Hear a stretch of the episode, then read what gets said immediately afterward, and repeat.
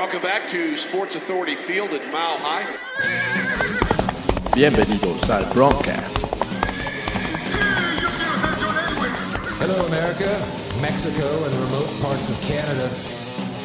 Noticias, información y análisis sobre los Denver Broncos.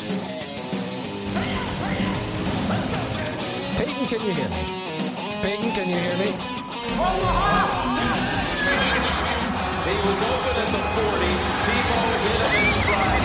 And there was a stiff arm by Thomas delivered in midfield to basically end the game. Check for John.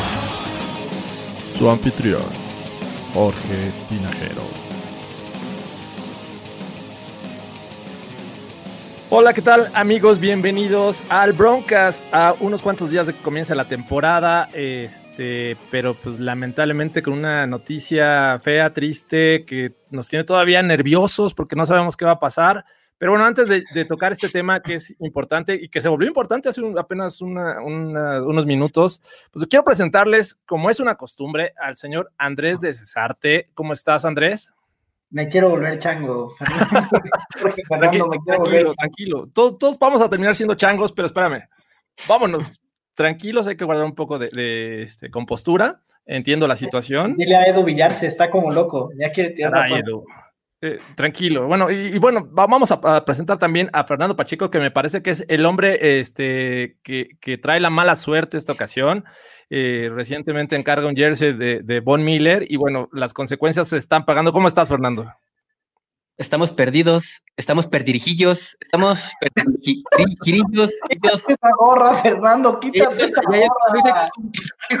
es cuando dicen, contrólate, Fernando, por favor. Y, este, y un recordatorio a mi amigo eh, José Andrés, eh, los Nuggets le ganaron a su Jazz. Entonces, No, no, no hay momentos para eso, Fernando. Vamos, vamos a lo realmente importante. Los Nuggets, ¿qué? Por favor. no, no, no, o sea, estamos perdidos, estamos perdirijillos. Esa es la realidad. Señor Andrés de Cesarte, eh, eh, está- es momento de entrar en pánico con la, la lesión que reportaron de Von Miller. Parece que es en el tobillo, talón, eh, no se sabe bien. Eh, todavía hay que hacerle algunos estudios, pero es momento de entrar en pánico si lo perdemos todo el año. Yo diría que sí. Yo diría que sí.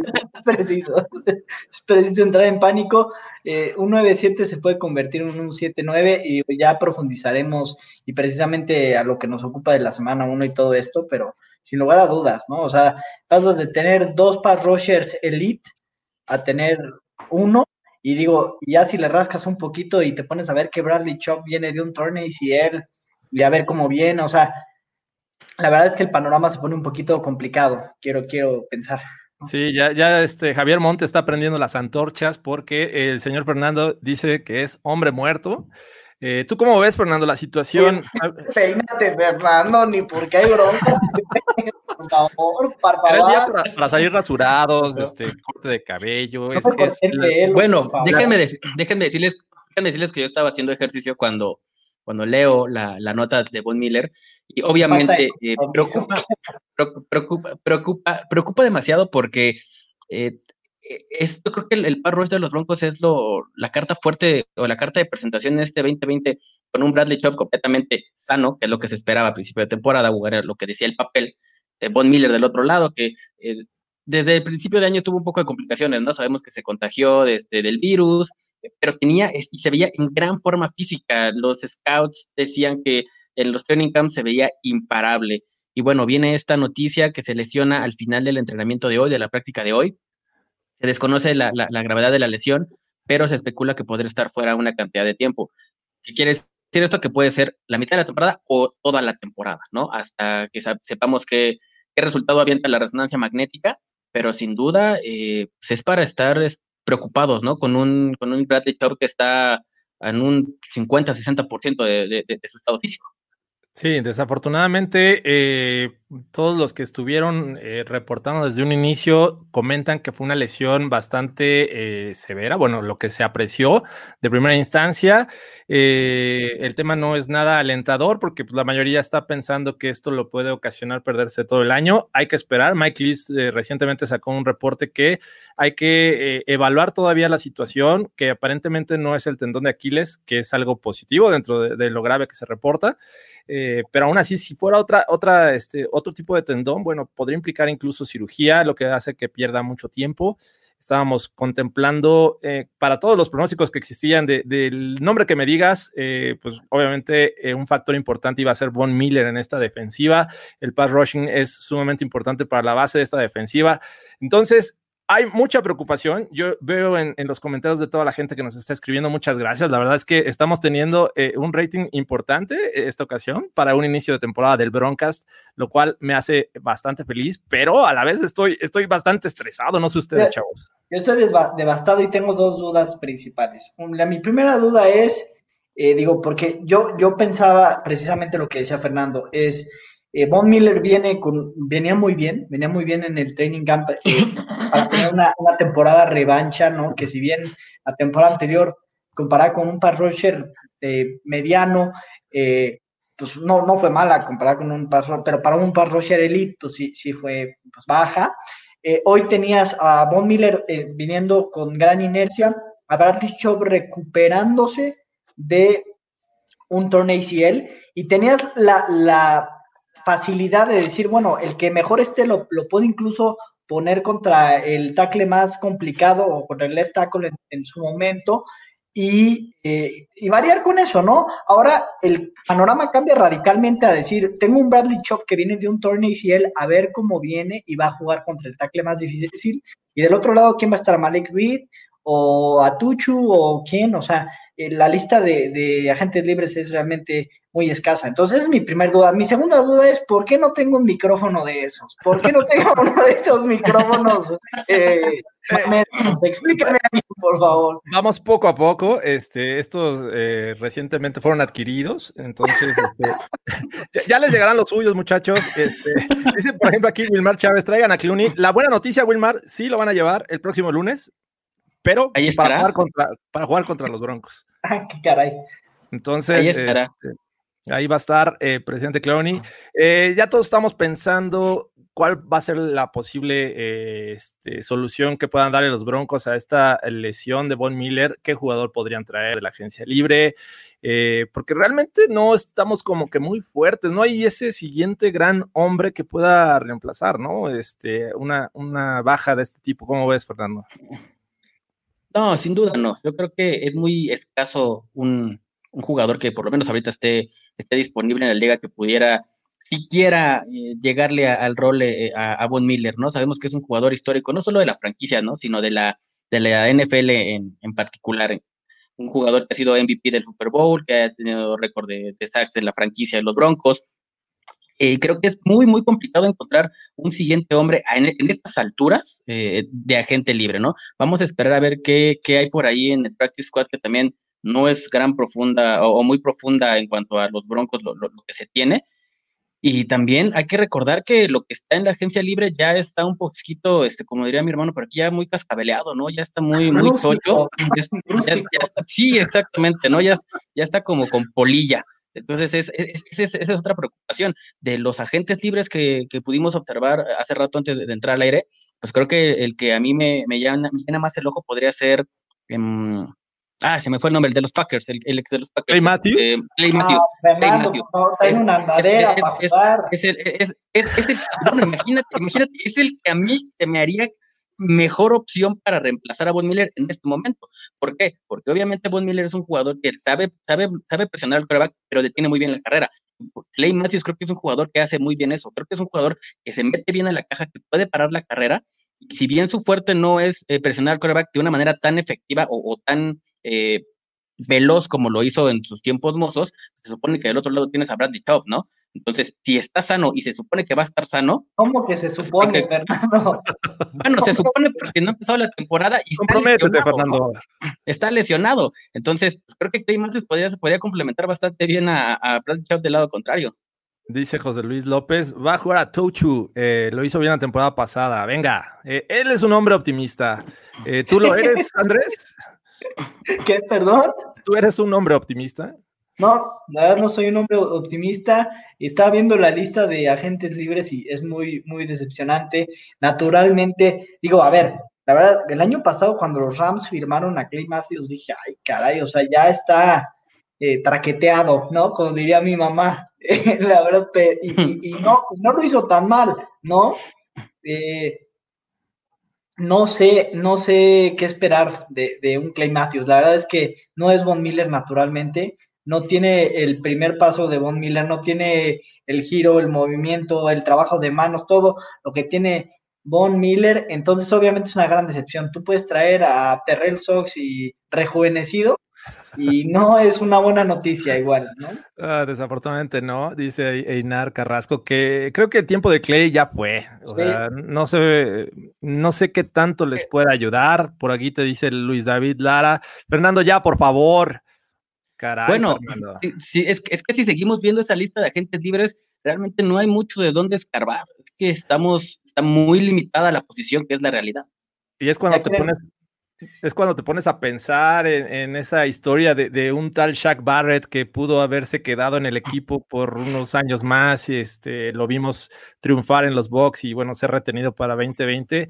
Y ahora nos hace falta, nos hace falta un jugador así eh, que, respalda a, Von Miller, a Bradley Chubb, ¿no? En, su momento lo, tenían esa tercia de, de Pat Rogers con Shane Ray cuando fueron campeones en 2015. Era de Marcus Ware y Von Miller, pero estaba ahí Shane Ray, ¿no? Para, para entrar a, a hacer descansar, a alguien, Chuck Bart también. Entonces, ah, e, es muy difícil creer que esta defensiva pueda tener el mismo éxito que estábamos contemplando sin su mejor jugador o al menos el de mayor experiencia, que es Von Miller, ¿no?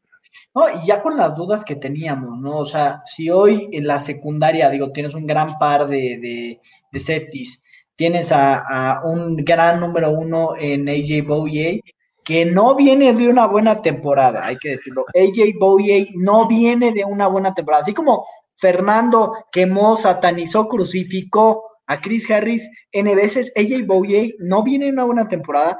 Su talento está probado en esta liga, no al nivel de Chris Harris, pero está probado en esta liga y también hizo mucho dinero ahí en los Jacks y, y seguirá haciendo. Pero al final tienes a AJ y del otro lado tienes a Bryce Callahan que no ha probado absolutamente nada en esta liga, absolutamente nada. Ya hablamos, bueno, ya hablaremos de a quiénes cortaron y todo, y seguimos sufriendo eh, de no haber seleccionado a Christian Fulton, yo voy a ponerle un altar el Día de Muertos a, Christian Fulton. Aquí se lo voy a poner, aquí en la segunda, segunda ronda y todo. Wilmar Chávez con justa razón dice, Jorge, no seas descarado. ¿Cómo le preguntas a Andrés si es optimista? Es el hitter, el hitter. El hitter número uno. El hitter número uno. No, yo no, yo no le doy a eso, gracias. Pero muchas gracias. Dice, eh, Aarón Moya, eh, es muy temprano en la semana para embriagarme. No, no, no. No, no, no, no, no, no, por supuesto que no. Acabamos el broadcast y si quieren hacemos un, este, una, una, sesión en Zoom ahí con este, todos los que quieran y pues nos embriagamos todos. Pero no, no, no. Sí, sí, no. Ay, sí, ya para cerrar este tema, pues hay que ser pacientes. Vamos a ver eh, qué resulta esta lesión, cuánto tiempo le dan de recuperación. Eh, lo que sí parece seguro es que no lo vamos a ver contra los Titans la semana 1. No, bueno. Sí, sin duda. Ah, pues vamos a, los temas que sí teníamos preparados. El de Von Miller fue totalmente. Yo ya rompí mis notas. Yo ya rompí mis notas. yo, ya, no sé ni, ni qué voy a decir de, de ball predictions. esto cambia todo. O sea, esto mueve completamente todo lo que habíamos pensado. Eh, estamos ya a unos días. ¿Cuántos faltan? Eh, son dos para la temporada y otros tres, cuatro. Son seis días los que faltan. Seis, días. Es un Jay Cutler para la temporada. Chihuahua, e, esto sí eh, es frustrante. Entiendo a todos los que nos están viendo y comentando al respecto. Este, por ejemplo, dice Freddy Rangel, ¿qué tanto impacta en el oeste esta situación de Von ¿Cómo ven que se mueva el oeste? ¿Los Broncos a qué lugar los ven moviéndose al final del año? No, yo no creo que se mueva. Yo creo que los Broncos van a seguir en el segundo lugar de la división. No hay forma en la que ni Raiders ni Chargers puedan subir eh, escalones. Creo que los Raiders podrían ser los que pudieran dar un poco más de batalla eh, por los jóvenes que traen, pero creo que les hace falta todavía mucho, sobre todo defensivamente. Eh, yo creo que los Broncos tienen un poco más de, sobre todo de experiencia, jugadores de experiencia y no se diga coacheo, ¿no? Entonces, yo creo que no se mueve esto en el oeste, eh, nadie va a quitar a los Chiefs, eso es un hecho, pero los Broncos creo que van a seguir como, como segundo lugar en la, en la división, pero vamos a ver qué va a pasar ahora con esta, con esta lesión y probablemente en riesgo los playoffs para, los, para el equipo. ¿Estás poniendo, ¿Estás poniendo en duda la capacidad de Anthony Lynn o en duda que los Chargers tienen una gran ventaja sobre cualquier equipo en la NFL? Ellos sí saben jugar sin público.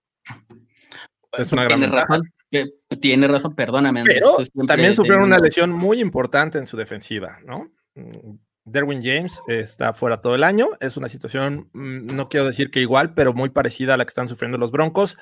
Eh, entonces, eh, también debe de bajar esa defensiva de los Chargers, ¿no? Y para mi gusto, eh, sí va a mover las cosas. Creo que los Raiders tienen un, escalón superior al que podría tener los Broncos y los Raiders en este momento. Y me refiero a, esa, a ocupar esa segunda posición en la división. Obviamente los Chiefs, pues son los Chiefs, es el equipo a vencer y van a, eh, parece que van a ganar la división.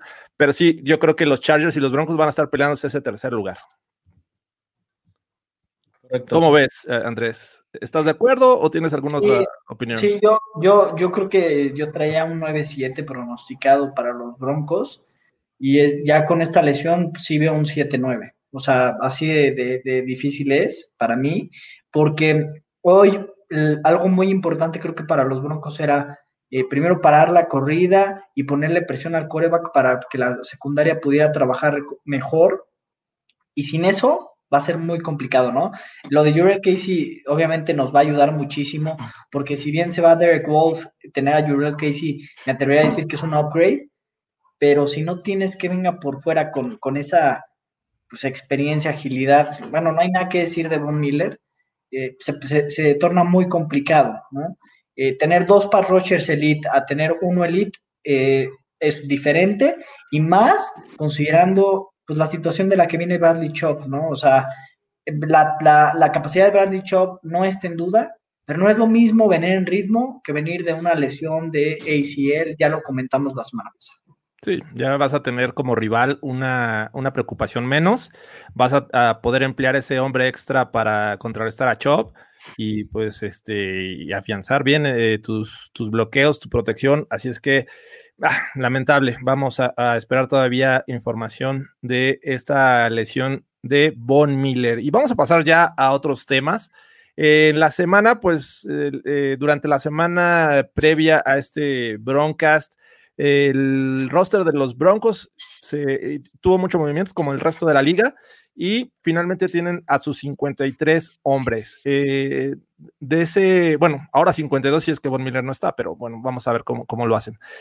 Estos 53 hombres, eh, obviamente se tuvieron que cortar bastantes y en ese Inter, pues hubo algunas sorpresas. ¿Cuál, cuál les gusta como sorpresa eh, de los nombres que fueron cortados en esta ocasión para rumbo a la temporada 2020?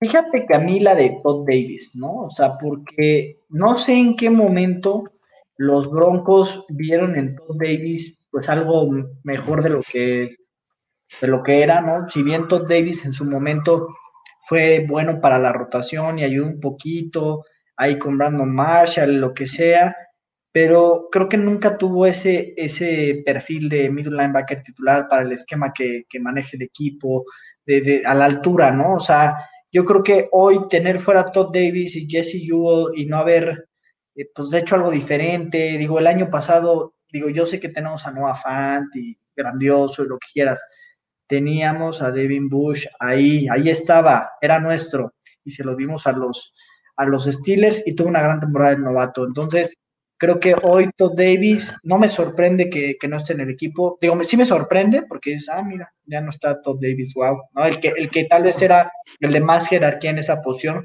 porque Alexander Johnson viene de una buena temporada, pero digamos que el, el veterano más afianzado de, del centro de, de los linebackers era Todd Davis. Entonces, pues como que ahí dices, ah, caray, pues qué pasó, ¿no? O sea, no, no me hizo tanto sentido y creo que en su momento no Fante ni siquiera una, era una necesidad tan eh, latente y, el, tiempo dio la razón a, de, a Devin Bush, ¿no? Entonces, eh, ese corte específicamente pues me dejó así como, "Ay, ¿para qué Todd Davis en un principio, no? ¿Cómo ves, Fernando? ¿Cuál fue ese, ese corte sorpresa o ese movimiento sorpresa para llegar a los 53 hombres en el roster? Eh, para mí, bueno, nada más quiero terminar de complementar el, comentario de Andrés porque se me hace muy acertado. Sobre todo, eh, sorpresivo el corte de Todd Davis porque no se escuchó grandes eh, noticias o, o, o highlights de Josie Jewell durante el training camp, ¿no? Ahora sí. resulta que es el que, que- que es el linebacker titular y el que probablemente esté alternando con Alexander Johnson llamando las jugadas defensivas. Entonces, entonces creo, creo- que no teníamos nadie en el radar a Josie Jewell como linebacker eh, titular. Pero bueno, está ahí. ¿Quién me sorprende que se haya quedado, que, que lo hayan cortado? Devante. Claro. Creo que era un jugador que estaba completamente eh, en la lucha por ese, por ese puesto 3 de corner. Resulta que no, no es así, a pesar de que ya lo platicaremos, se queda en el practice squad.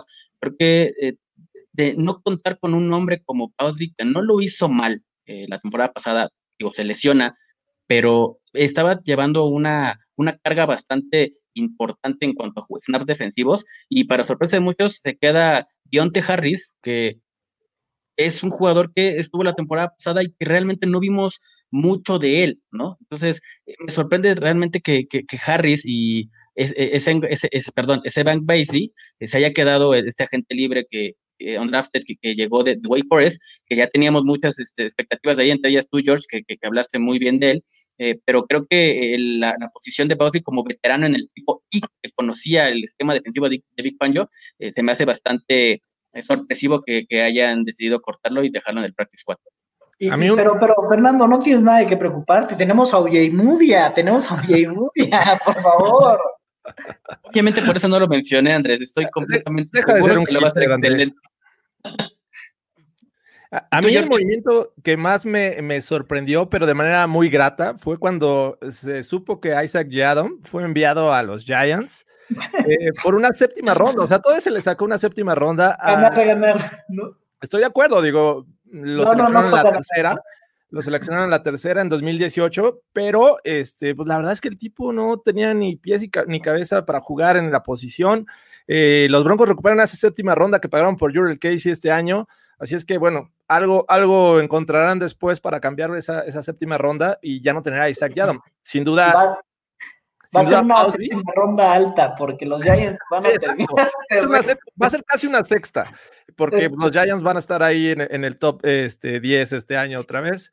Entonces, eh, es bueno, pero contemplando que Bausby también se va, eh, como que no me hizo mucho, mucho sentido. Pero sin embargo, creo que ya sobraba Yadom.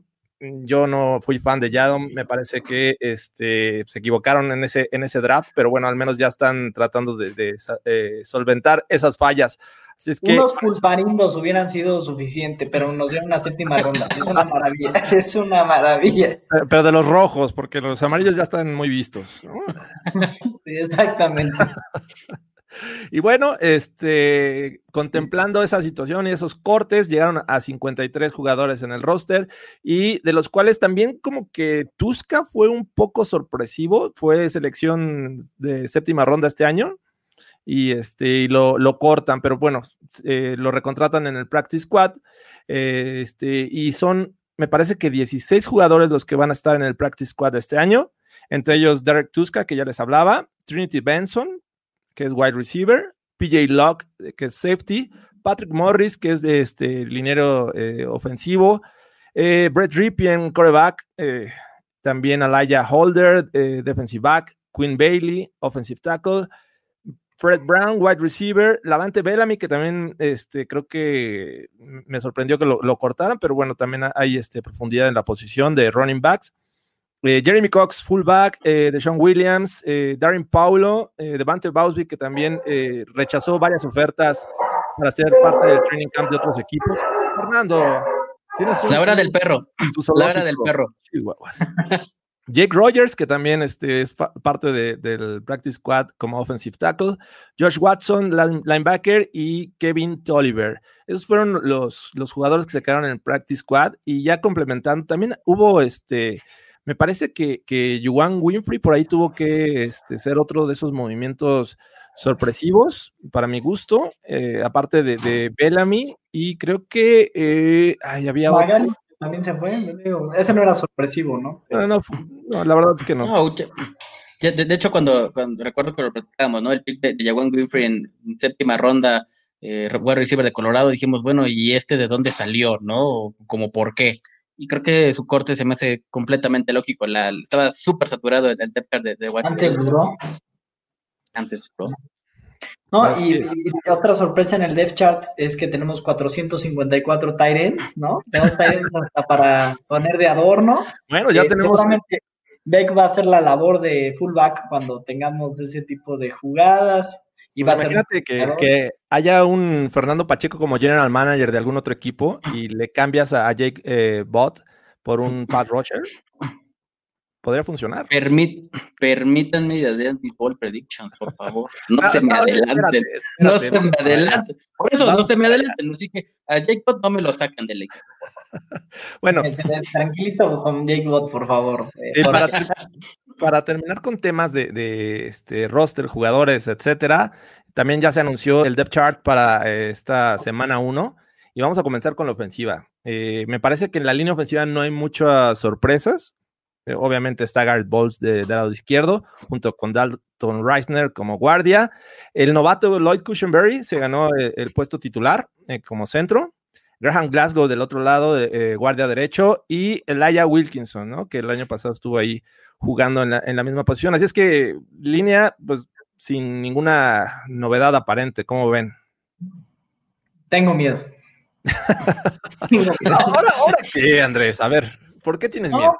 Pues bueno, porque no, no siento, a ver, Wilkinson, pues no, creo que es cumplidor son, pero no es lo que teníamos en mente, ¿no? Con Jawan James, sigo llorando a Jawan James, obviamente, y pues obviamente Garrett Bowles no termina de llenarnos el ojo a nadie, entonces tengo miedo, ¿no? Yo creo que va- vamos a ver muchos sets con Tyrend del lado de donde esté alineado el mejor pass rusher de, del, del, del otro equipo, ¿no? Y por ahí puede estar Nick Vanette o por ahí puede estar eh, algún, algún Tyrant más bloqueador, ¿no? Como Beck. eh, y sí, sí, no, no me termina de, de gustar del todo el, la- los tackles. Sobre los tackles, lo demás de la línea me gusta mucho, pero los tackles me, me dejan como que intranquilo. Tú, Fernando, ¿cómo ves? sin ninguna sorpresa, ¿no? No, realmente no. Re- Realmente, sin sorpresas, es lo que, lo que se esperaba. Probablemente ahí eh, un poco más de competencia, tal vez, eh, entre Schlotman y, y Cushenberry, pero sin duda sabíamos que era el pick que se necesitaba y que tendría que ser titular. No sé si para la semana uno, pero gradualmente iba a ser el, el titular y bueno, gustoso saber que, que vaya a iniciar en, en, en este primer partido, ¿no? Pero no, sin, sin sorpresa alguna. Y bueno, de tight end titular va a ser Noah Fant y tenemos de wide receiver número uno a Cortland Sutton. Eso, este, creo que esos dos jugadores que acabo de mencionar eh, también sin sorpresas. Y el tercero ponen eh, como Jerry Judy slash Tim Patrick, ¿no? Como dos jugadores que podrían ocupar esa segunda posición. Eh, tal vez Jerry Judy en el slot, no lo sabemos. Tim Patrick como el 2 en algunas situaciones. Y ponen a, a Melvin Gordon y Philip Lindsay igual la misma situación. Va a ser un tándem de running backs. Vamos a ver quién lleva la, la mayor carga eh, tanto por tierra como por pase, ¿no? Ambos eh, me parece que en situación de pase pueden colaborar y Gordon creo que podría ser mucho mejor entre los tackles. Vamos a ver, yo, yo pensaría que Melvin Gordon va a ser el titular eh, este, en la Son semana 1. cotitulares, cotitulares. Es- vamos a llamarlos cotitulares porque pues así lo puso la página de los Broncos. Y bueno, este Andrew Beck, que lo ponen como fullback, no sé cuántas veces vamos a ver un fullback en, las formaciones ofensivas de los Broncos en 2020. Y pues obviamente mi muchacho Drew Locke eh, de coreback. ¿Cómo ven? ¿Alguna sorpresa, algo que les haya llamado la atención o todo esto ya lo esperaban? Todo esperado. De hecho, lo de Cushenberry lo platicamos varias veces. Dijimos que Glasgow iba del lado derecho. Este, creo que ya lo teníamos dominado para que luego no digan, no, es que no. Sí, ya lo teníamos dominado. Sí, sin sorpresa, sin sorpresa alguna. Ok, dice aquí, qué bueno eh, verte comprometido. Fernando, brazos de Tibo Pacheco. Esos de Team Tebow, es que ahora no se ven, pero Sí, Pobre sí lo- Tim Tebow, ahí va. qué va. Si lo dice por la forma de lanzar, está completamente este, en lo correcto. por el Tiene movimiento la misma mecánica de pase misma que Tim mecánica. Tebow. Como mi ídolo, claro, como mi ídolo. Tenía, tenía que tener algo igual a mi ídolo. No, si lo hice por la acidez del gordito de atrás, sí, estoy de acuerdo. Wil- Wilmer Chávez ya se desesperó y dice vamos a jugar con 13 y ya. O sea, total. Nos echamos ¿Qué- para atrás y este ya ¿Qué defender. puede nada pasar más. más. que recibir más castigos? Y bueno, vamos a, a mencionar los titulares defensivos que pues, lamentablemente vamos a tener que saltarnos uno por la, la lesión, pero está como parte de la línea defensiva Shelby Harris y Jurel Casey como defensive ends y Mike Purcell, que me parece que va a ser ese jugador en situaciones de acarreo. Y pues por ahí va a estar este, rotándose con posiblemente Dremont Jones o de Marcus Walker en algunos momentos y McTelvin en situaciones de McTelvin Jim en situaciones de pase. Eh, normal, ¿no? La línea defensiva. Sí. Fíjate, fíjate que ahí en lo particular, yo pensé que Jurel Case iba a jugar más de defensive tackle que de, que de defensive end en esta formación 3-4. Obviamente eh, sacas de la ecuación a Mike Purcell, que sabemos que es lo mejor que tuvo los Broncos para tener la carrera del año pasado. Ahora, ¿qué buscas? ¿No? Sabemos que, que, que Casey es un, es un gran jugador que presiona muy bien por el centro de la línea, que, lo hace muy bien, pero que también, también tiene la carrera. No lo hace mal por fuera, pero creo que su posición natural es en la técnica 2, ¿no? Por dentro de los tackles Yo, me yo sorprende pensé- esta, me sorprende a mí esta parte. Yo pensaba y este, que, que, los iban, que Mike Purcell iba a ser el, el segundo hombre y que tal vez íbamos a ver a Damarcus Walker ahí o a Dremont Jones por esta inercia de la, del segundo año en esta defensiva. Pero Recuerda- bueno, creo que Recuerda es, que, es que una opinión la, nada.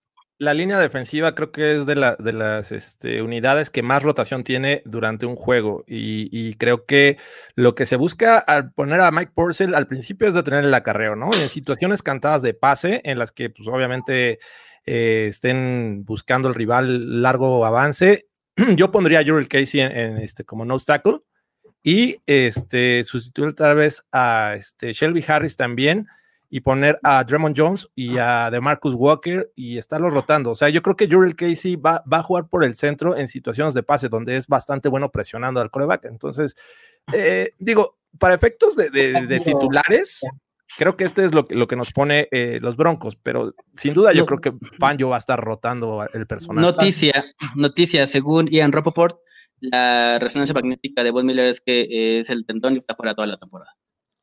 Sí, también aquí Aaron Moya este, se ah, une gracias. al reporte de, de, Fernando Pacheco, que la resonancia le predice fuera toda la temporada. Ya me voy a llorar, chavos. Eh, los veo al siguiente podcast. Eh, espérame tantito, Aaron. Eh, yo todavía tengo que poner buena cara ante esta mala noticia. Ya está totalmente confirmado por Ian Rappaport. Este, Von Miller fuera todo el año. Eh, se acabó la esperanza de Von Miller. Y pues vamos a ver si este jugador vuelve a recuperar un nivel en algún momento. Sabemos que estas eh, lesiones toman luego más del tiempo que, que uno pensaría y el nivel pues, suele no ser recuperado. Así es que ya será tema de otros broncas, pero mientras pues, dediquémosle unas dos, tres lágrimas y continuemos con este podcast, ¿no? Así es. Eh, Qué, qué, qué, pena, qué pena que haya ocurrido, este, ni hablar. Entonces, eh, estaba contemplado con, para ser titular Von Miller, entonces yo creo que va a ser o Malik Reed o Jeremiah Tochu, eh, los jugadores que van a estar reemplazando de entrada a Von Miller, porque pues obviamente son los que han estado entrenando a lo largo de este training camp. Eh, si llega un jugador de experiencia vía agencia libre o vía trade, pues habrá que esperarse un tiempo de adaptación. Y el otro lado, pues es Bradley Chubb, ¿no? Es la esperanza del pass rushing de los Denver Broncos este año. Eh, difícil, ¿no, chavos? Ah, dificilísimo. Eh, yo creo que alguien va a venir, ¿no? Digo, esperaría algo agresivo, me gustaría algo agresivo a mí, pero pues si no hay algo agresivo, pues Clay Matthews ahí está, ¿no? Digo, no, es devastador, es auténticamente devastadora noticia. Devastadora noticia. Quiero irme a llorar a mi cama, ¿puedo? Este, espera tantito, vamos, vamos, a acabar. Aquí varios nos dicen, eh, estoy devastado. Eh, ya es raro ver a, a, a Denver sin boncito. Eh, denle eh, un sorbo a su cerveza. Salud. Salud, salud. Por acá también nos dice eh, que Quillas o Quillas 15. Quiero llorar. El único que queda del Super Bowl. La cara de los Broncos. Necesitamos una cacheteadita de mero como la que le puso a Flanders cuando iban en el viaje en balsa. Sí, una de esas, ya, ya. Dice Luis David Lara, vuelva el tiempo y, y retengan a Shaq Barrett. Sí, ojalá se pudiera. Y, y- y, este, y leyendo aquí más, más notas so- sobre Von Miller, eh, lo comentaba con Andrés antes de, de empezar a grabar. eh, el contrato de Von Miller para el siguiente año. eh, creo que es, es interesante y hay que ponernos a pensar si realmente va a seguir en, en el equipo para, para la siguiente temporada. Eh, es, es- su contrato para, va a ganar el- en el 2020, si mal no recuerdo, eh, más de 20 millones de dólares. Eh, ¿Es viable, es costeable mantener a Von Miller esta temporada? No, yo creo que, yo creo que esto puede ser el principio del fin, pero eh, insisto en que ese es el tema de otro podcast, ¿no? Yo creo que Sí. ahí tenemos que avanzar con, con lo que viene, porque así no para. Eh, el lunes jugamos contra los Titans con o sin Von Miller, entonces eso es lo que, lo que hay hoy, ¿no? Perfecto, sí, desafortunadamente así es. Entonces, eh, es una baja lamentable. Era un jugador que podía da- tener o se esperaba que tuviera un mejor año que, que el que vimos en 2019, pero digo 2019, así es que pues ni hablar. Y vamos a terminar ya por- con el depth chart porque estoy muy molesto, la verdad. Este, eh, esta situación no es... eh, ya, ya, ya, ya no quiero, caray. Bueno, ni hablar. Eh, vamos a la posición de, de linebackers centrales, donde Alexander Johnson va a repetir como titular, como lo, lo hizo, lo terminó haciendo en, en 2019. Y el- obviamente la sorpresa aquí es Josie Jewell, ¿no? Un jugador que no estaba en el radar para ser titular este año. Parecía que iba a estar ahí compitiendo con Todd Davis, con Alexander Johnson y posiblemente también con Mark Barron. Pero pues ahora ya el tipo es, vuelve a ser titular, lo cual creo que es una sorpresa para muchos, ¿no? Sí, porque a mí, incluso en, el caso de que saliera Todd Davis, me hubiera hecho más lógica que hubiera llegado Alec Ogletree en un momento dado. Este, igual, igual creo que es un tema de dinero, viene Mark Barron, que, que viene a complementar tal vez otra, otra faceta de- del juego, pero, pero a mí me hubiera, ya, ya sin Todd Davis, pues me hubiera hecho más lógica un Alec Ogletree eh, con Alexander Johnson, pero pues bueno, no le dieron, a mí Alec Ogletree me sigue gustando mucho como jugador, me sorprende mucho que, que hoy no tenga equipo, eh, por ahí tenía algunas eh, reuniones con los Bears y no me acuerdo con qué otro equipo, pero me sorprendió mucho que la decisión fuera Mark Barron, hoy que Todd Davis no está en el equipo. Así es, ingeniero Manuel Bueno. Alvarado, eh, saludos, dice, ánimo raza, la esperanza no muere. Pues sí, esto va empezando, pero sí es un duro golpe para, para los planes 2020. Eh, esto se planea con tiempo, se contempla tener, obviamente existen estas situaciones, existen las lesiones y son parte de- del juego y de la NFL, pero cuando llegan a ese jugador que podría ser clave, que podría ayudarte y contribuir eh, demasiado y más que otros, bueno, te mueve muchas cosas y en lo que te adaptas, posiblemente veamos una mejor defensiva por la semana 7, semana 8, en lo que van tomando ritmo y se adaptan a este, a este cambio sin Von Miller. Pero pues, de entrada yo creo que sí va a ser un golpe complicado. Sí. Sí, sin duda. Pues hablar. Entonces, eh, ya eh, vámonos a la secundaria rápido. AJ Buye, que, que llegó este año, va a estar con Bryce Callahan como el, el del otro lado. Obviamente yo creo que van a jugar más tiempo con tres eh, cornerbacks y me imagino que ahí eh, o Devontae Harris o Michael Ojemudia tendrán ahí una oportunidad. Eh, Jackson de safety, que lo hizo bien el año pasado, y Justin Simmons, que pues, prácticamente es la estrella de esta defensiva en este momento, ¿no? ¿Cómo ven? Bien, y digo, si bien Logan Ryan llevó a los Giants para jugar la posición de free safety con la lesión de Xavier McKinney, eh, me llamó mucho la atención que tras todo este movimiento, ya lo que comentábamos de, de, de Davante Bowsby, de que se fue a Isaac Yadon, de que eh, no seleccionamos a Christian Fulton, eh, que Logan Ryan estando disponible, pues nunca le, echáramos un ojo. Digo, las razones las tendrían, pero eh, hubiera sido un gran complemento y podía, eh, tu- o sea, puede jugar bien de corner Logan Ryan y tuvo un muy buen año, digo, vi- viene, viene en una buena seguida de años, entonces, eh, pues sí, digo, ya, ya, ya sabíamos que iba a ir por aquí, creo que ya sabíamos que no iban a ir por ningún corner agente libre, pero, pero hoy siento flaca esa posición. Pues de hablar. Este, ¿Algún comentario? raro, eh, sí, fíjate qué raro esta secundaria porque desde la llegada de, de Mark Parron y el corte de, de Todd Davis, te hace pensar que esta secundaria o y y esta defensiva va a jugar un poco más, eh, se va a escuchar, voy a hacer un término un poco eh, fútbol, soccer, eh, que se va a tirar un poco más hacia atrás, ¿no? O sea, que vamos a jugar más en defensivas níquel, que vamos a tener hombres más eh, cubriendo esas partes como medias o, tercios profundos del campo. Me llama mucho la atención que Mark Barron lo traigan, lo traen para esto, para, para jugar esta, en estas terceras oportunidades jugando más de níquel. por eso también traen a, a Calitro, Austin Calitro desde los, de los Bengals en un trade que, no lo dejaron ni siquiera llegar a waivers. John Elway se, se, fue directo a él, un jugador un poco más físico que puede cubrir la caja. Y el complemento es la secundaria. En la secundaria tenemos eh, a Dionte Harris, a Michael Ojemudia, a Duke Dawson y a Esan Baincy. Entonces, creo que eh, estamos hablando de seis, em, seis, seis, este, perdón, seis hombres de la secundaria más Mark Barron. Entonces, creo que eh, en esta parte eh, Fangio está protegiendo un poco más esos tercios profundos que la temporada pasada nos hicieron bastante daño. Ya les vamos a ver muchos blitzes de zona, que es también lo que le gusta mucho, este Fire Blitz. Eh, Mark Barron lo puede hacer muy bien. Vamos a ver qué, cómo se complementan los, siguientes corners y yo creo que vamos, y, más ahora con esta falta de, presión de Von Miller, no se, no, se sorprendan de ver más blitzes de la secundaria para tratar de contener al preback. De acuerdo, de acuerdo.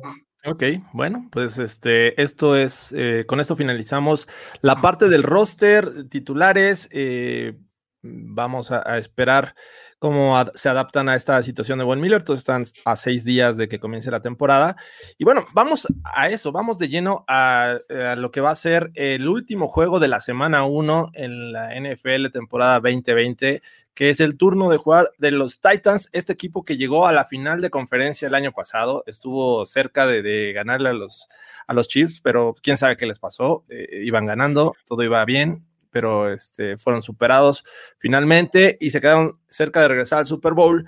Y ahora los reciben los Broncos en, esta semana 1, en punto de las 9.20, si no estoy mal, eh, del lunes. Así es que yo les sugiero que descansen bien el fin de semana, porque regularmente el último juego este, de la primera semana e, es, es, pesadito verlo. O sea, va a terminar como 12 y media, este, y más si tienen actividades al otro día. Entonces, bueno, les sugiero que, que descansen bien. ¿Cómo ven esta situación? ¿Cómo ven a los Broncos ahora enfrentando a unos Titans sin el mejor, eh, el que era el mejor jugador defensivo, eh, Von Miller, y con una ofensiva totalmente prometedora? Finalmente la ofensiva sigue siendo la misma y debemos de creer que va a funcionar y que va a generar muchos puntos. Eh, y pues hay que esperar que la defensiva haga lo suyo, ¿no? ¿Cómo ven este juego? ¿Cómo, en general, cómo lo ves, Andrés? Mira, yo, yo, yo no soy como Fernando, yo no soy un poquitero, yo me comprometo, los Broncos lo van a ganar igual. Y te voy a decir por qué. A mí, uno, no me impresiona el front seven de, de, los Titans. Si bien no es malo, por ahí ya Debian Clowney pudiera ser lo más sobresaliente de su front seven, ya que nosotros tenemos ahora a Jurel Casey. Entonces, por ese lado, sí me parece un front seven competente, sin ser necesariamente espectacular. Es una defensiva que hoy a la carrera pudiera ser mucho más fácil que en el pasado, más que sin Jurel Casey. Y en el pasado tampoco era una defensiva extremadamente poderosa. La carrera la temporada pasada vino mucho de menos a más conforme avanzó la temporada. Ese es uno a la defensiva. Dos, perdieron a su right tackle Jack Conklin, que es una muy fuerte baja. Taylor Lewan viene una temporada muy, muy mala, donde cometió muchos castigos, hizo sus Garrett Bowls, hizo varios Garrett Bowls, siendo un jugador eh, de gran nivel y, de gran experiencia. Entonces, por ahí Taylor Lewan, que pudiera parecer un left tackle súper, súper reliable, no lo es, no creo que hoy lo sea. Vamos a ver cómo viene esta temporada, por supuesto. Y no hay una línea tampoco que digas, ay, no manches, qué línea, ¿no? Eh, otra cosa yo creo es Creo que sí va a seguir habiendo una, una, creo que los Broncos van a, van a decir que me ganen por pase, que me ganen por pase, o no, no me van a, o sea, van a poner mucha gente en la caja, van a buscar que, que este eh, Derrick Henry no nos gane, que nos lo gane Ryan Tannehill y, y, buscar presionar a Ryan Tannehill. Eh, a pesar de que hoy, de que no va a estar un Miller, yo veo en, en Shelby Harris, en eh, eh, Casey y en Bradley Chop, tres jugadores muy importantes que pueden ponerle mucha presión a eh, Ryan Tannehill, que, no me, que a mí no me impresionó lo que hizo Ryan Tannehill la temporada pasada, si, te soy sincero. A mí Ryan Tannehill, por ahí te escuché hace eh, unos podcasts eh, o algunas eh, publicaciones en Primero y Diez decir que Ryan Tannehill, que no sé qué, que tú, que yo. A mí Ryan Tannehill no me impresiona, ya le vimos todo para mi gusto. Ay, Yo ay, ay, uy. Ay, ay, uy, uy, yo creo que esta defensiva está mucho más preparada para parar la carrera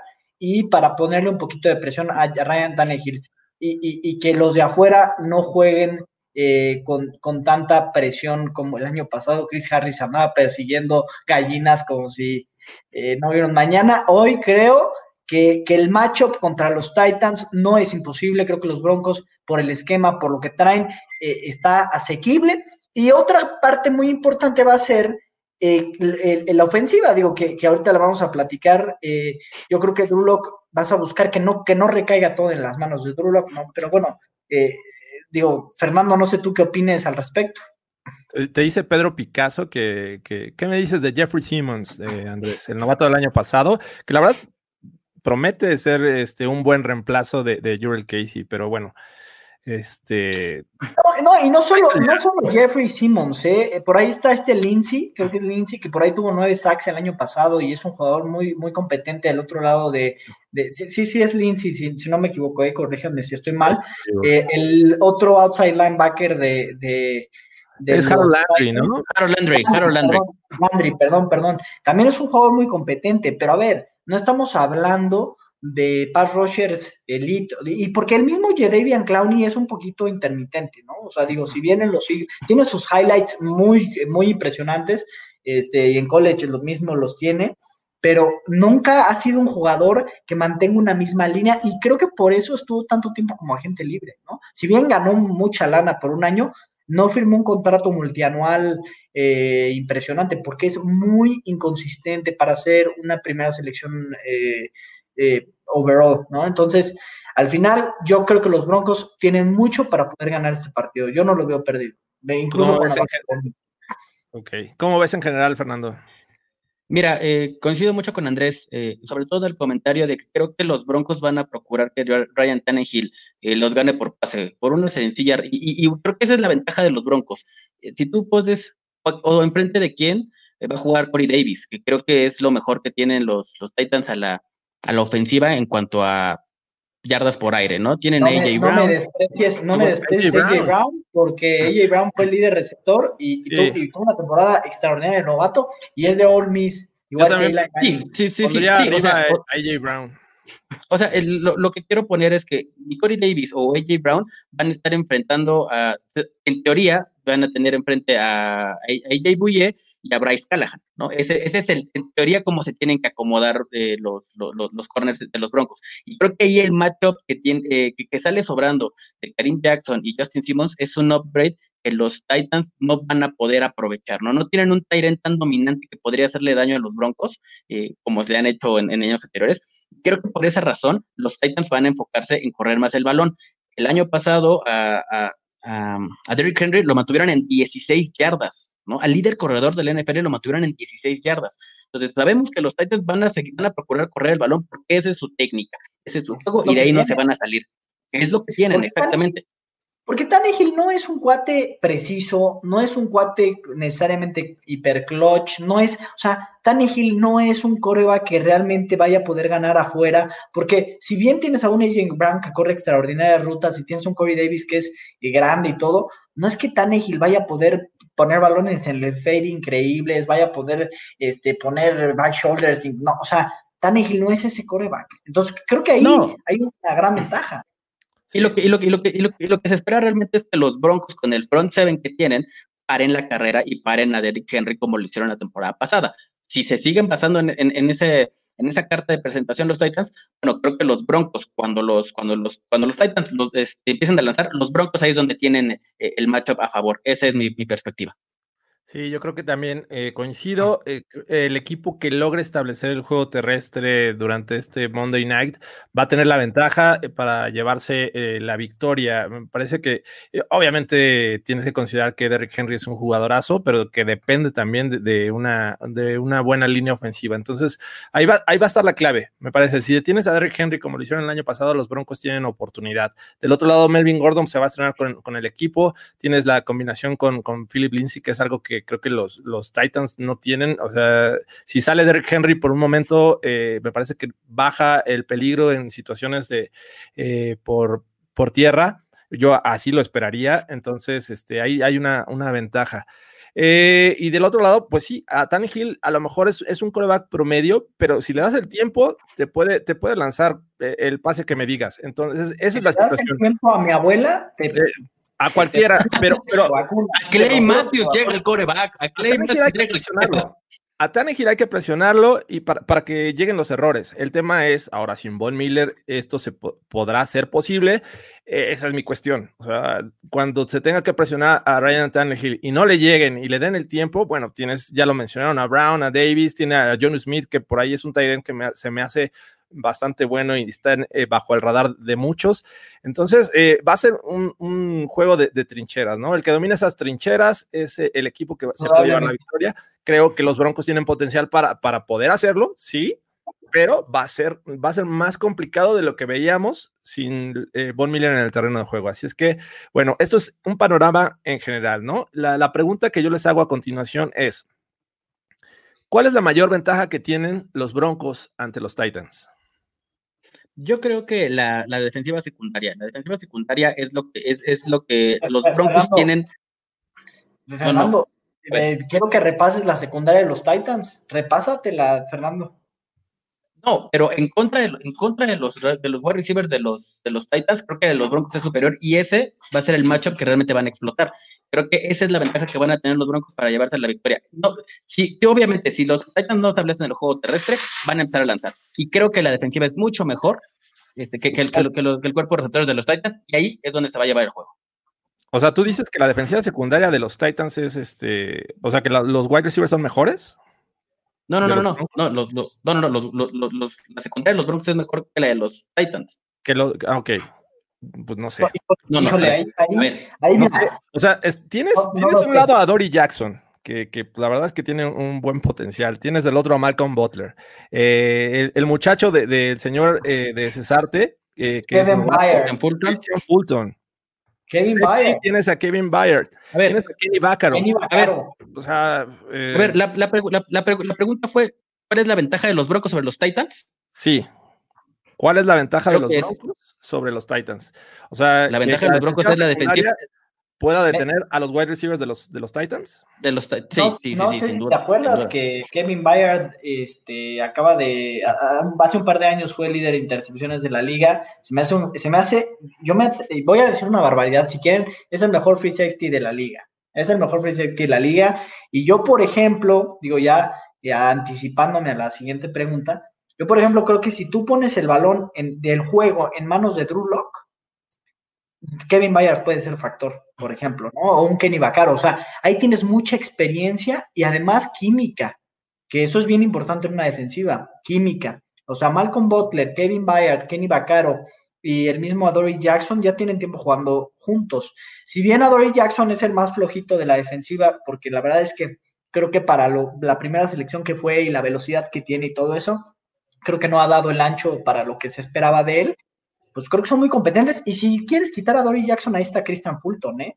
O sea, la verdad es que es una defensiva muy secundaria muy profunda. Si bien hoy los Broncos tienen un par de safeties extraordinarios, tienes a AJ Bouye que viene de un año muy, muy flojito, y del otro lado un Bryce Ha- Callahan que la NFL no ha hecho nada, ¿eh? O sea, no ha hecho nada y no hay profundidad. Entonces, yo decir que la secundaria de los Broncos es la ventaja sobre la secundaria de los Titans, yo no diría. Yo diría que la ventaja es el front seven, porque ellos tienen a Davian Clown y por ahí está este chavo que, que ahorita me decían Justin Sim, digo, Justin Sim, Jefferson se llama, ¿no? Como este... Eh, Jeffrey Simmons, Brown. Jeffrey Simmons, Es- perdón. el tackle defensivo, sí, ¿no? Simmons, exactamente, y por ahí también está este otro Landry, Landry ¿me dijiste? Harold Landry. Y no se, no se olviden, o sea, los Titans tienen también a, a Big Beasley, este pass rusher que viene de, de Falcons y que Big tiene un gran potencial. Pero sea, Beasley no hizo nada en los Falcons, no pasó nada con él. no, pero a lo mejor no tiene esa presión de, de generarte los sacks por- como titular y a lo mejor venga de la banca a reemplazar a un Clooney, a reemplazar a un Landry y, y entre con, con, con ánimos, ¿no? Pero bueno, vamos, a ver, nos estamos desviando un poco. Vamos Perdón, sí. a, a la fortaleza de los Broncos contra los Titans. Y me parece que esta puede ser eh, la estrategia ofensiva que pueda generar Pat Shurmur. eh, que tiene que ser ofensivas largas y que terminen en puntos. Esto es clave, ¿no? Prestarles poco tiempo el balón a, la ofensiva de los Titans para que tu defensiva tenga tiempo de, descansar, de planear y de ejecutar cuando tengan la oportunidad, ¿no? Porque si eh, empezamos con esos problemas que hemos tenido en los últimos años, que es tres y fuera, la defensiva se va a cansar y sin un Von Miller este, pues van a estar abusando de, esta defensiva. Creo que la, mayor ventaja va a ser la estrategia ofensiva que puedan implementar los Broncos en la primera semana. Y obviamente yo confío en que Drew Locke tenga esa, esa capacidad para resolver situaciones complicadas. Eh, tiene la actitud y eso es lo que me gusta de este chavo, pero la estrategia de Pat tiene que ser clave para la victoria de los Broncos. Indudablemente, y yo, yo eh, digo, eh, el front me parece más competente también. O sea, eh, ahí está Joel Casey, ahí está Shelby Harris, que Shelby Harris se me hace un jugador underrated. Este, y también el tema de, de, Bradley Chop, que no, no nos olvidemos de quién es Bradley Chop, ¿no? Y del potencial que tiene. Ok, y la pregunta, la siguiente pregunta, ¿cuál es la mayor desventaja que tienen los Broncos al enfrentar a los Titans? Yo diría. Pues perdón, adelante, eh, Fernando. No, no, no, vas a. No, no, no, por favor, por favor, ya, que sea yo, yo pensando en, desventaja, pues ahorita ya sería eh, hablar un poco de Von Miller y yo hablaría de la química y experiencia de la secundaria. Si bien Fernando ahorita decía que en nuestra secundaria la, gran ventaja es, eh, yo creo que la secundaria, que si el, el, el juego llega a caer en manos de Drew Locke, creo que la secundaria de los Titans puede ser un gran factor, porque hoy tenemos una ofensiva que se está reconstruyendo, que va a ser el primer juego profesional de esta ofensiva conjunta, y tienes del otro lado un Kevin Bayer que es realmente muy inteligente, se sabe mover muy bien en el campo, sabe leer perfectamente al coreback, Kenny Vaccaro, ni se diga eh, eh, de la trayectoria que tiene, eh, Malcolm Butler, caray, del otro lado Ari Jackson y si no Christian Fulton, o sea, hay una secundaria bien competente contra un coreback novato que no sabemos cómo vaya a estar la química con un Jerry Judy, por ejemplo, eh, digo, no novato, perdón, Drew Locke, pero, pero la ofensiva es novata. Entonces, con un Jerry Judy, entonces, si, el, si en algún punto los Broncos se ven por detrás en el marcador y el, y el, y el balón empieza a caer en manos de Drew Locke, no quiero demeritarlo, tengo mucha fe en Drew Locke, pero estos son los partidos donde te puede ganar la novatez o donde te puede ganar la presión o la experiencia del rival. Eso yo lo pongo como una gran desventaja. ¿Tú, Fernando? Yo, creo que los linebackers, los linebackers este, sobre la línea ofensiva de los Broncos, creo que los linebackers de los Titans tienen mucha ventaja sobre esta línea ofensiva que, si bien sabemos que va para arriba, o, es lo que se espera con un gran año de, de, Garrett Bowles, con un Dalton Reiner que va que tiene que, este, que despertar en su segundo año, pero del otro lado tenemos a un novato, tenemos a, un Graham Glasgow que viene de una lesión del tobillo que no sabemos en qué condiciones vaya a regresar o a jugar porque ha estado lesionado esta semana, y eh, a Elijah Wilkinson que igual, de, igual manera trae este, una lesión en el tobillo. Entonces, los linebackers de los, de los Titans son muy competentes. Ya Devin Clowney, Beasley, Rashard Evans, Jalen Brown, Harold Landry, creo que ahí si, los, si, estos, si estos linebackers establecen bien su juego, podrían complicarle mucho a los Broncos establecer el juego por tierra, que creo que va a ser el pan de cada día de esta nueva ofensiva de Pat Shurmur, con estos dos corredores que se pretende eh, sean los, los que carguen al equipo de entrada y no tanto darle el balón a Drew Luck. ¿Por qué creo esto? Porque afuera tienes a Cortland Sutton y Noah Fant como veteranos. Tienes a, a, Jerry Judy, tienes a Kevin Hamler, tienes a demasiados novatos que va a ser complicado empezarlos a involucrar en el juego de manera temprana. Entonces creo que eh, por, lo, menos en este partido establecer el juego terrestre va a ser fundamental y los linebackers de los Titans se me hacen superiores en este momento a algunos jugadores, sobre todo del lado derecho de la línea ofensiva de los Broncos. Sí, por aquí dice eh, Bronco Injection, inyección. Eh, creo que están agrandando a los Titans.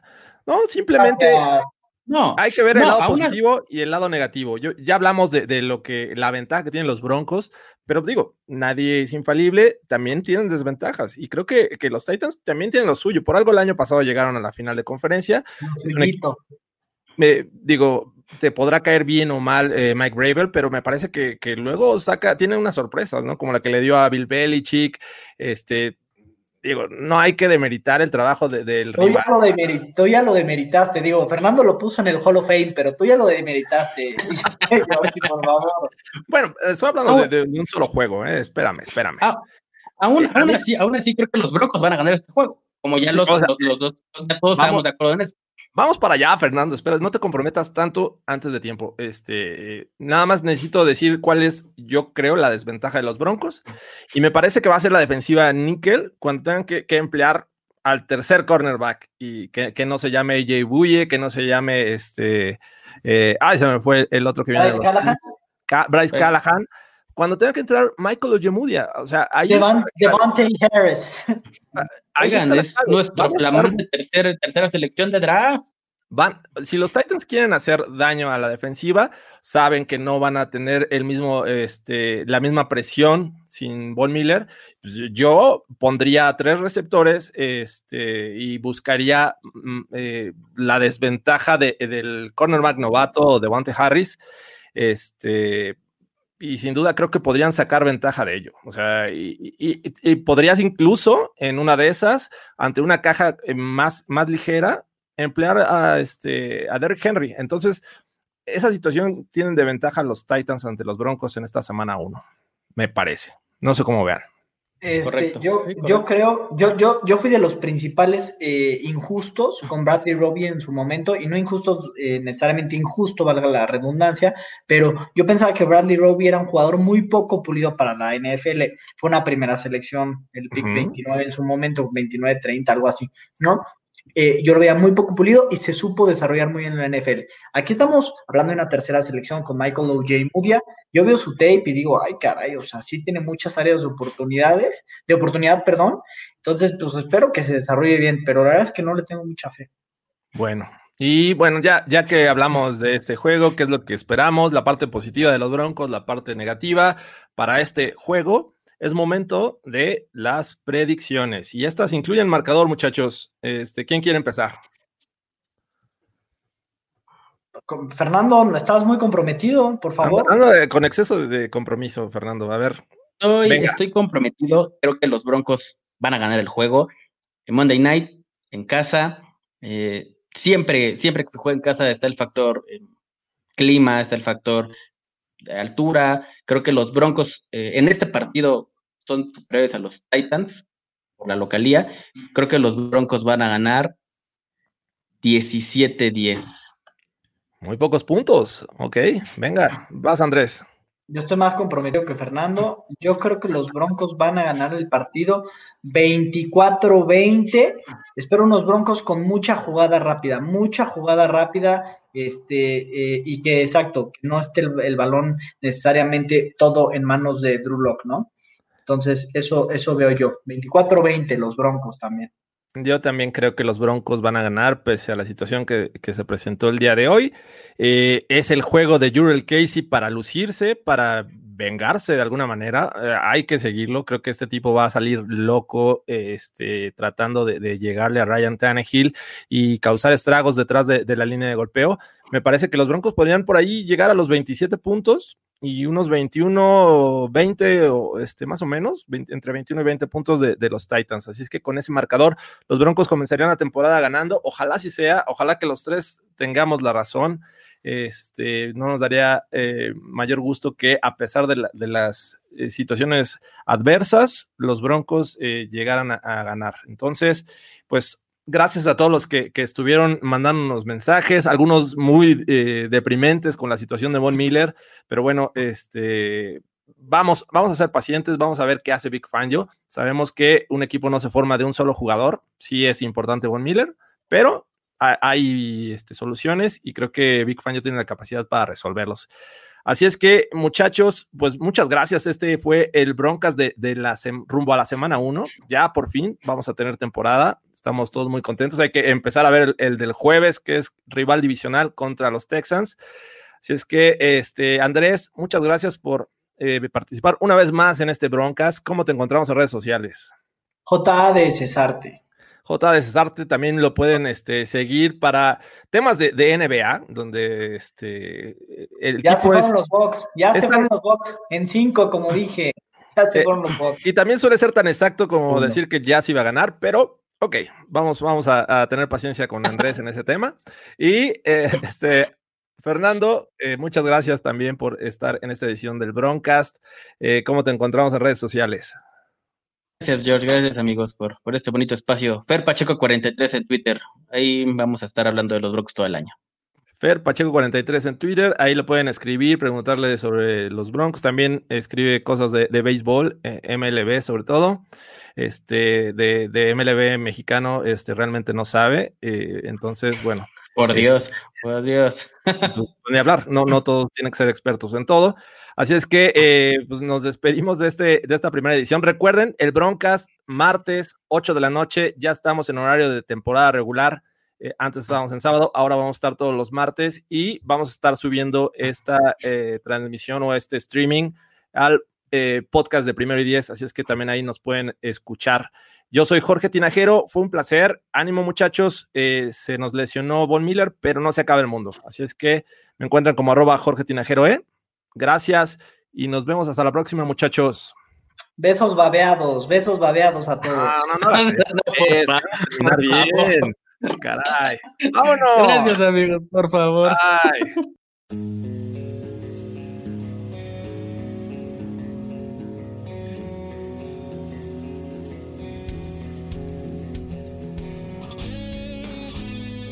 Esto fue el Broadcast.